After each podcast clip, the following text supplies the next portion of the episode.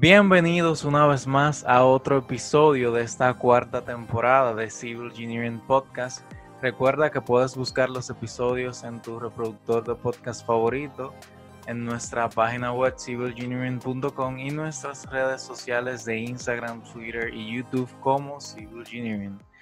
Hoy conversaremos acerca de urbanismo, específicamente las acciones para mejorar las calles. Para ello tenemos con nosotros a Carlos David Arcos Jacome, arquitecto por la Facultad de Arquitectura y Urbanismo de la Universidad Central de Ecuador, vicepresidente de Habitar Colectivo, cofundador de UASI Vivienda Colaborativa, director y articulista de la sección Arquitectura de la revista Hablemos de y advisor invitado por Youth Action Hub Ecuador de la PNUD y coautor de varios libros enfocados en investigación y desarrollo comunitario, que nos realizará sus aportes en este tema. Hola Carlos, ¿cómo te va? Mucho gusto, Oliver, un, verdadero gusto estar aquí en representación de nuestra fundación desde Ecuador. Y pues nada, encantado de tratar este tema tan interesante y apasionante para todos. Así es, un placer tenerte aquí también compartiendo con nosotros. Eh, señores, tenemos que entender que como planificadores urbanos debemos enfocarnos en las necesidades específicas de los ciudadanos como los peatones, los ciclistas y los usuarios del tránsito en las vías públicas. O sea, esto nos ayudaría grandemente a establecer unos nuevos lineamientos para el diseño de las calles urbanas, ya que éstas pueden ofrecer oportunidades para abordar estas necesidades que son realmente las que deberían priorizarse hoy en día. Eh, Carlos, ¿por qué las calles que tenemos actualmente no funcionan para los usuarios? Bueno, eh, primero una, pequeña introducción sobre el tema. Creo que vale puntualizar que se trata de un tema apasionante por el solo hecho de referirse a algo que corresponde a nuestras relaciones fuera de casa. Hablar de lo exterior eh, es en gran medida hablar de la posición política que expresamos, de ese poder ejercido por el ser humano y de la resistencia al poder de las contrapartes. Entonces, de esto como consecuencia trae las inequidades que justamente acabas de mencionar y que todos experimentamos a diario, ¿no? En mayor o menor medida. Pero creo que lo que más me agrada de, de, la invitación y de la temática planteada es que no se haya usado el concepto espacio público para describir lo que desde pequeños nos señalaron como la calle, cuando nos decían, vamos a la calle a jugar. Sin embargo, como arquitectos hemos implementado este término netamente abstracto que solo entre nosotros entendemos, pero nos separa de la comunidad, de lo que la gente entiende como la calle simplemente. Entonces, creo que eh, si bien eh, se va a partir de un análisis de la calle, necesariamente se va a terminar hablando del espacio público en general. Sin embargo, el uso del sustantivo calle creo que es el más acertado. Y bueno, creo que eh, inicialmente se trató, se planteó tratar los peligros de las calles eh, para los niños. Sin embargo, lo que realmente significa es que vivimos en ciudades hechas por multitud de motivos, pero nunca por el ser humano como eje central de su concepción.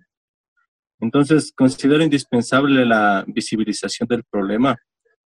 Eh, en este caso, he notado que últimamente en cuestión a este tema de, de las calles, del espacio público como un lugar seguro para la gente, ha tomado distintas formas, ¿no? Seguramente habrás escuchado, Oliver, este, este, estos nombres un poco controversiales que han puesto urbanismo femenino a veces, feminista. Sin embargo, creo que lo que lo realmente importante es que se busca lo mismo. O sea, se busca ciudades o calles en este caso que brinden seguridad a los ciudadanos. Entonces, si bien la forma en este caso puede ser ciudades para niños, ciudades para mujeres, ciudades para ancianos, en esencia lo que significa es ciudades seguras, sin recovecos, sin esquinas peligrosas ni nada por el estilo. Entonces, con esta breve acotación que me parece necesaria para responder a la pregunta de por qué tenemos, por qué las calles que tenemos no funcionan. Bueno, en este caso creo que como todo, todo mal de la modernidad obedece a la historia y esta respuesta tiene múltiples factores de incidencia. Por lo tanto, bueno, con el afán de ordenar los pensamientos un poco, creo que es necesario colocarle tres puntos sobre la mesa. Yo creo que en primer lugar, eh, ¿por qué las calles no funcionan para el presente? Porque las calles obedecieron a las circunstancias de cuando fueron realizadas, cuando fueron construidas. Entonces, como bien saben, la humanidad evoluciona, pero el espacio público o el espacio físico en general no necesariamente lo hace. Entonces, con el pasar de los años, muchísimas cosas se han resignificado. El uso del espacio público, el significado e incluso los símbolos que hay dentro del espacio público. Por ejemplo, estas manifestaciones que habrán visto que de personas que están quitando los monumentos que ya no son representativos para la ciudadanía de determinado lugar. Asimismo, gran parte de nuestras dinámicas sociales evolucionan con el tiempo. De una u otra manera están evolucionando. Pero el espacio público o la calle no ha evolucionado o lo ha hecho muy lentamente. Entonces, ese es un punto muy importante. Simplemente no ha evolucionado como nosotros lo hemos hecho. Un segundo punto clave de igual manera es partir de la historia. Y es que eh, la ciudad medieval venía de varios desaciertos surgidos por plagas que mataban a gran porcentaje de la población o simplemente al, al accionar errático del ser humano, ¿no? En escenarios como la, Primera y la Segunda Guerra Mundial, entre otras cosas más. Pero posterior a ello surgen planes importantes hasta finalmente dar inicio a lo que denominamos hoy la ciudad moderna, ¿no? Esta ciudad que, que tanto criticamos pero que simplemente es resultado de nuestros errores del pasado. Entonces, esta parte de una época en la que existía una inclinación importante por el maquinismo y la tecnología, en esa parte de la época es donde se, de nuestra época es cuando se inicia la ciudad moderna. Y lastimosamente el mejor símbolo del desarrollo de una sociedad en ese entonces era el auto. Entonces fue este precisamente el que empezó a protagonizar los espacios de las ciudades, más no las personas. ¿Cómo preferir ese ser errático que provocaba guerras y plagas sobre una máquina perfecta, estadísticamente infalible? Ahora, años más tarde, gracias a los valiosos aportes como los de Jane Jacobs, Kevin Lynch y Jan Gell, entre otros, nos damos cuenta de todo el daño que esto ha hecho. Entonces, en los últimos tiempos eh, hemos procurado hacer las ciudades accesibles e inclusivas. Sin embargo, creo que aunque pareciera que las lógicas con las que se hace son súper enfocadas en brindar espacios más humanizados, la realidad, si es que analizamos más profundamente cómo estos se están desarrollando, nos podemos dar cuenta que no necesariamente es así. Es decir, en otras palabras y siendo más breve, si bien actualmente ya se, plantean ciudades más humanizadas, en realidad no tienen ese enfoque. Si es que uno lo analiza más de detalle, podemos encontrar otras cosas, como las que se describen en el tercer punto al que voy, el tercero y el último. Y es que muchas de las propuestas que se realizan actualmente en la ciudad no están enfocadas en que la calle esté hecha para la gente, más bien existen otras lógicas que tienen un enfoque mercantil, pero tienen una falsa fachada de consideración hacia el ser humano. Entonces, seguramente hemos escuchado ¿no? este discurso de ciudades caminables o la peatonalización de las calles o espacios de calidad para todos. Pero si se analizan en el contexto que están emergiendo este tipo de discursos, resulta discutible. Entonces, aquí nosotros podríamos eh, empezar a hablar de gentrificación, que es una palabra grandota que muchos no sabemos ni qué mismo significa, pero creo que para ser breves, eh, para no extendernos mucho, podría reducirse a, a un ejemplo bien dado por el antropólogo Manuel Delgado respecto a esto de, de, estos discursos que nos meten como si fueran ciudades para la gente, pero no lo son. Y Manuel Delgado dijo en una conferencia, dice, si es que en el lugar en el que resides empiezan a promocionarse intervenciones con frases publicitarias de tipo una apuesta por la cultura o la regeneración urbana de tu barrio o vamos a brindar espacios de calidad. Entonces, sugiere él que es momento de preocuparse, porque los espacios de calidad exigen gente de calidad, entre comillas, ¿no? Entonces, es necesario cuestionarse, ¿e-, ¿es uno o eres tú gente de calidad? Por tanto, habría que definir para quién mismo estamos haciendo las calles, ¿no? ¿Quiénes son esos usuarios? Porque si es que la ciudad busca ese fin mercantil, especialmente en los centros históricos o en los lugares turísticos, ¿para quién estamos haciendo las calles? ¿Para los turistas o los residentes? ¿Para los, los que habitan el lugar desde que ese lugar se, se inició o para los nuevos consumidores? Entonces, es necesario ser siempre conscientes de que esos discursos de peatonización de las calles no necesariamente son hechos con la bondad que aparentan tener. Entonces, con todos estos puntos, yo creo que en síntesis podría explicarse por qué hasta el día de hoy las calles son tan conflictivas para nosotros los usuarios. Simplemente creo que hasta el día de hoy no se llegan a ser con el objetivo de realmente beneficiarnos a nosotros.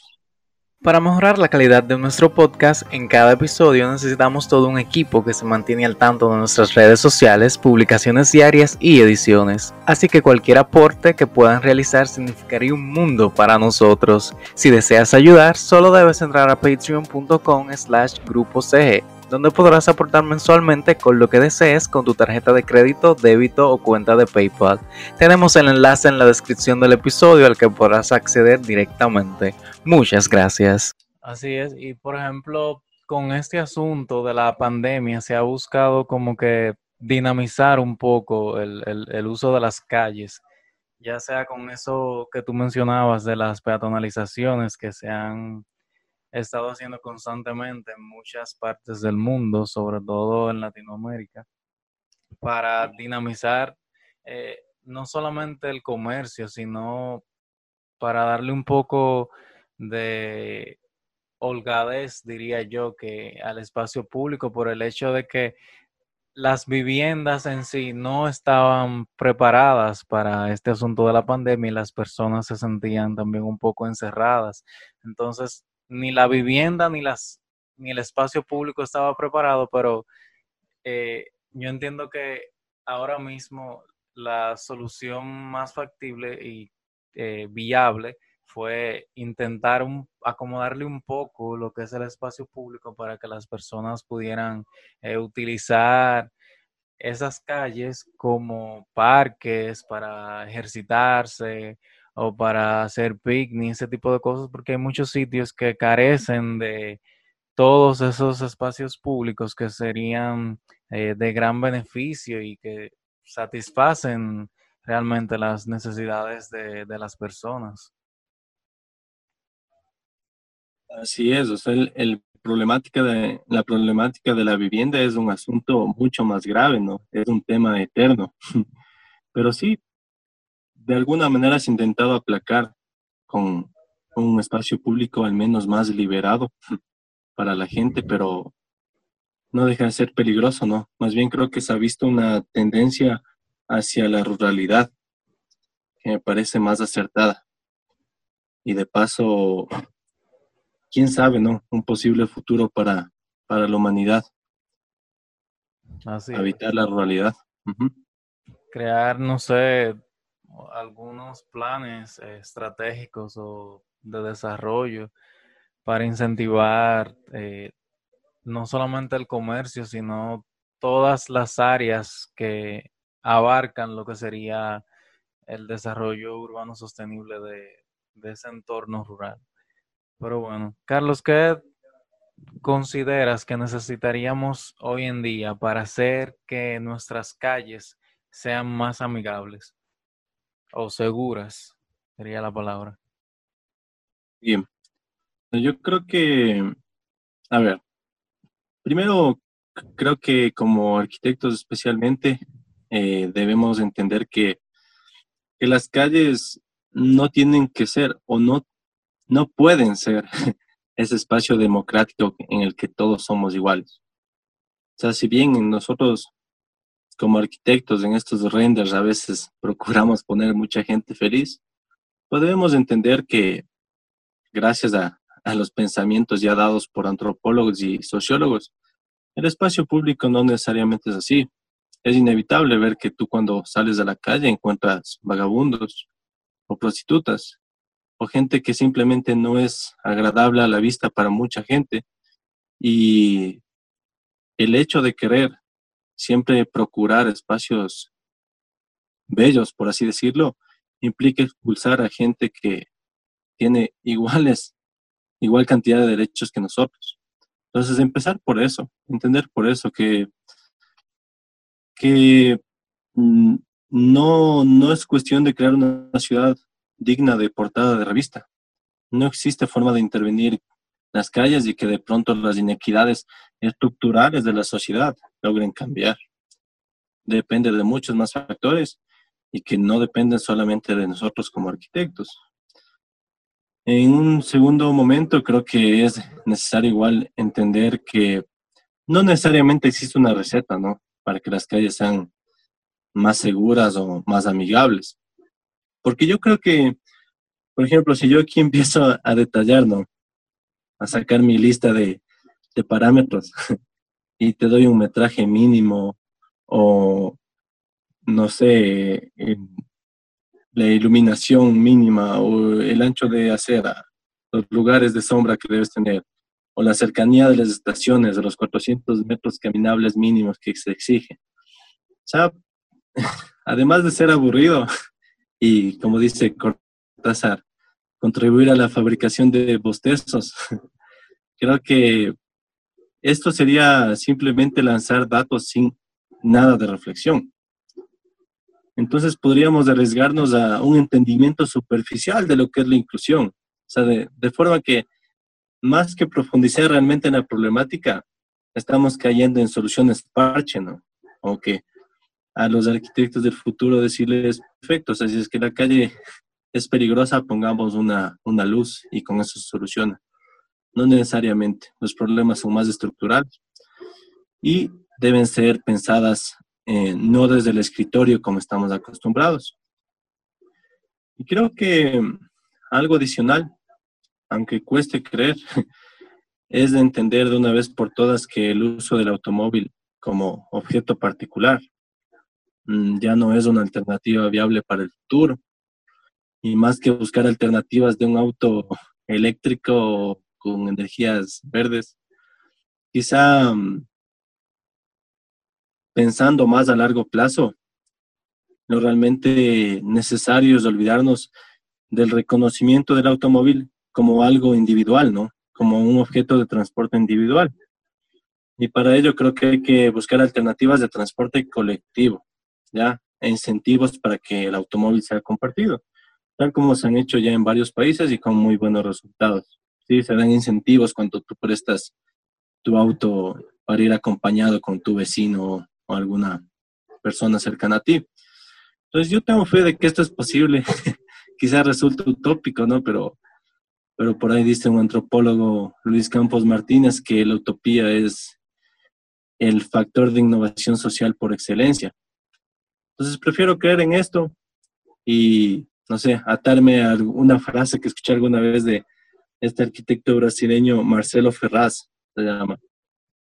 Dijo, en el futuro seguramente diremos con mucha vergüenza en el rostro, yo utilizaba un artefacto de cuatro toneladas para cargar mi cuerpo de 70 kilos. Así de contundente la realidad que estamos viviendo. Entonces nunca es tarde para empezar a resignificar nuestras formas de transportarnos. Si te molestan los infractores del tránsito, Civil Engineering Accidentes RD te trae la primera plataforma web de la República Dominicana para reportar vehículos mal estacionados en la vía pública. Solo debes buscarnos en Instagram como arroba underscore rd y podrás reportar los vehículos que estén cometiendo infracciones según el artículo 237 de la ley 6317 de manera anónima. Malparqueado RD. Síguenos o sea, de eso que tú mencionabas, es mucho mejor porque a veces a nosotros nos critican por ese idealismo que siempre tenemos con muchos de los proyectos, pero siempre de todo eso, siempre hay una gran parte de, de cosas que se pueden llevar a la realidad o de alguna de ellas que te inspiran o sirven de base para crear otra que ni siquiera la, gente se imaginaba. Porque siempre se necesita esa parte eh, creativa, apasionada, versus la otra parte ya que es más técnica y, y aterrizada o conforme con lo que es la realidad. Porque si solamente, o sea, si existiera un desbalance entre una y otra, o sea, no creo que las cosas funcionarían bien ni, ni se estarían innovando cosas como hacemos eh, hoy en día, porque al fin y al cabo todo es producto de, de, de errar, de darse cuenta de las cosas que no se hicieron bien y de tratar de mejorarlo para una próxima. Y por ejemplo, el asunto de ahora de los ODS, de que se quiere que el mundo sea un mejor lugar para las generaciones futuras. Así es. Yo creo que es muy importante lo que mencionas, Oliver, este tema de aprender de los errores, ¿no? Y creo que parte de aprender de los errores es justamente lo que se plantea ahorita, ¿no? O sea, basta de, de seguir diseñando ciudades, espacio público, desde la mirada del planificador. O sea, ya es momento de alejarnos del escritorio, ya nos dimos cuenta que eso no funciona, dejar de, ver los planos o, los mapas de una ciudad desde arriba como si fuésemos dioses y empezar a trazar líneas que luego van a ser calles, figuras que van a ser manzanas. No, no. Creo que ya, ya nos dimos cuenta que no está bien, son otros tiempos y ya no se puede hacer una tabula rasa, ¿no? Ya no, ya nos podemos revivir el, el París de Hausmann, simplemente es otro tiempo y es momento de cambiar esas cosas. No, y siempre será así, porque a medida que van surgiendo nuevas generaciones, siempre se, se, irán cambiando cosas en las ciudades. O sea, las ciudades nunca van a dejar de reinventarse y eso hay que tenerlo claro. Entonces, eh, profundizando más con todo lo que mencionaste, eh, ¿cuáles serían así puntualmente, eh, a modo grosso, las acciones que tú considerarías que mejorarían las calles y, el entorno para el disfrute de los ciudadanos? Mm, sí, perfecto. Sí, muy necesaria esa, esa acotación yo creo que va de la mano con esto que estábamos hablando, ¿no? Con el hecho de aprender, la, aprender de la historia, de olvidarnos de la mirada del planificador. Y creo que el primer paso es dejar de repetir discursos obsoletos. Ya, chévere, vimos que hay, se iniciaron ciudades de una u otra manera en el pasado, pero ya, ya no funcionan. Entonces creo que para eso es indispensable. Primer paso, reconocer nuestros propios patrones sociales ya como comunidad. Salir a la calle y observar, ¿no? Pero bueno, en esto los arquitectos somos un poco sesgados a pensar solamente en espacio, en forma, en composición. Por lo tanto, así como en muchas otras cosas más que estamos haciendo, creo que es indispensable la multidisciplinaridad. Entonces, empezar a trabajar con disciplinas que se dedican el 100% del tiempo al entendimiento de las sociedades, como son los psicólogos sociales, los sociólogos, los antropólogos, entre otros.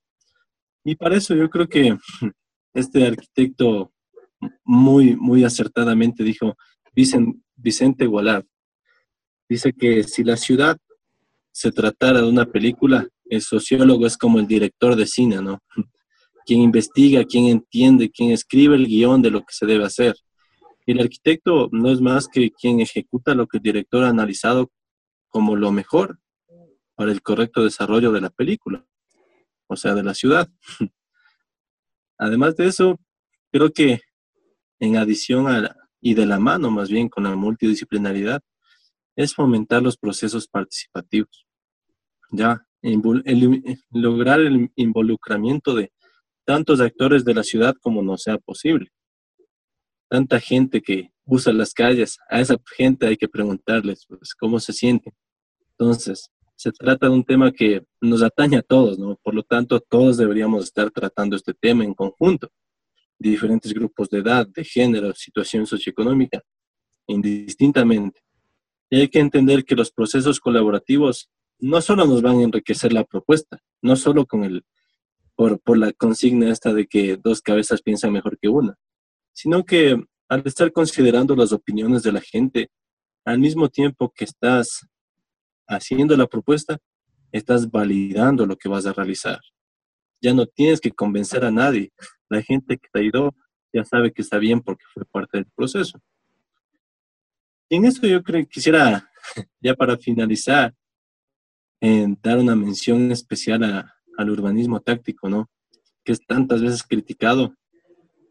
No me dedico a ello, pero, pero creo que es algo que vale la pena valorar porque el urbanismo táctico lo que permite es actuar sobre el espacio público eh, de forma que no existan permanencias, que no existan cosas que queden para siempre en el, en el espacio público, sino que se experimenta con intervenciones menores con las que la gente de la ciudad interactúa, evalúa y las valida.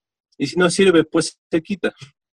Entonces, esta experimentación permite evaluar, como que entender si es que lo que estoy haciendo va a funcionar.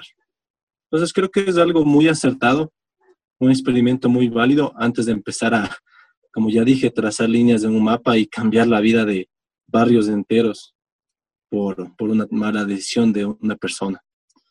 Entonces, de, de esta manera creo que con todo esto ya dicho, podemos construir un espacio público más nuestro, mucho más propio de la gente, y a largo plazo también una ciudad más adaptada a sus habitantes. Es el sueño, ¿no?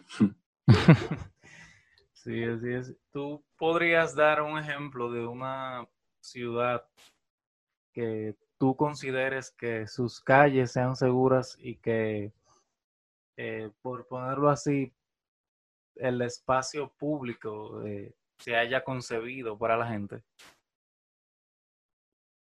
Sí, yo creo que hay varias, más que nombrar una, ciudad en específica, que sí hay, ¿no? Por ejemplo, la Medellín es una ciudad con, un urbanismo, pero maravilloso porque ahí justamente hay bastante, bastante de este tipo de intervenciones. Pero más allá de las ciudades, yo sugeriría revisar eh, las formas de pensar de un, maestro como es eh, Jan Gell.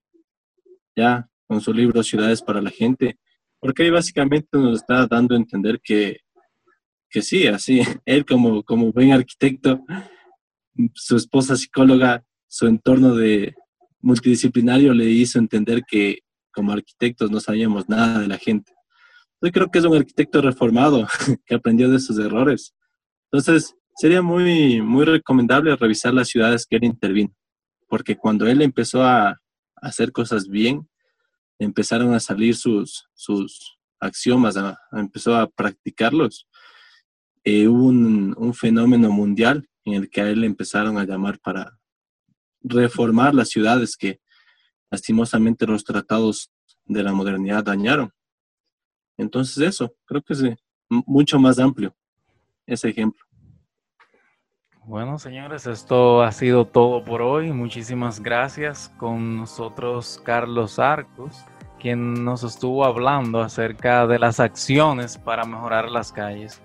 Si quieren saber más sobre este tema, recuerden seguirlo por la cuenta de Instagram de habitarcolectivo.es y su cuenta personal de carlos.d.arcos. Hasta una próxima entrega de Civil Engineering Podcast.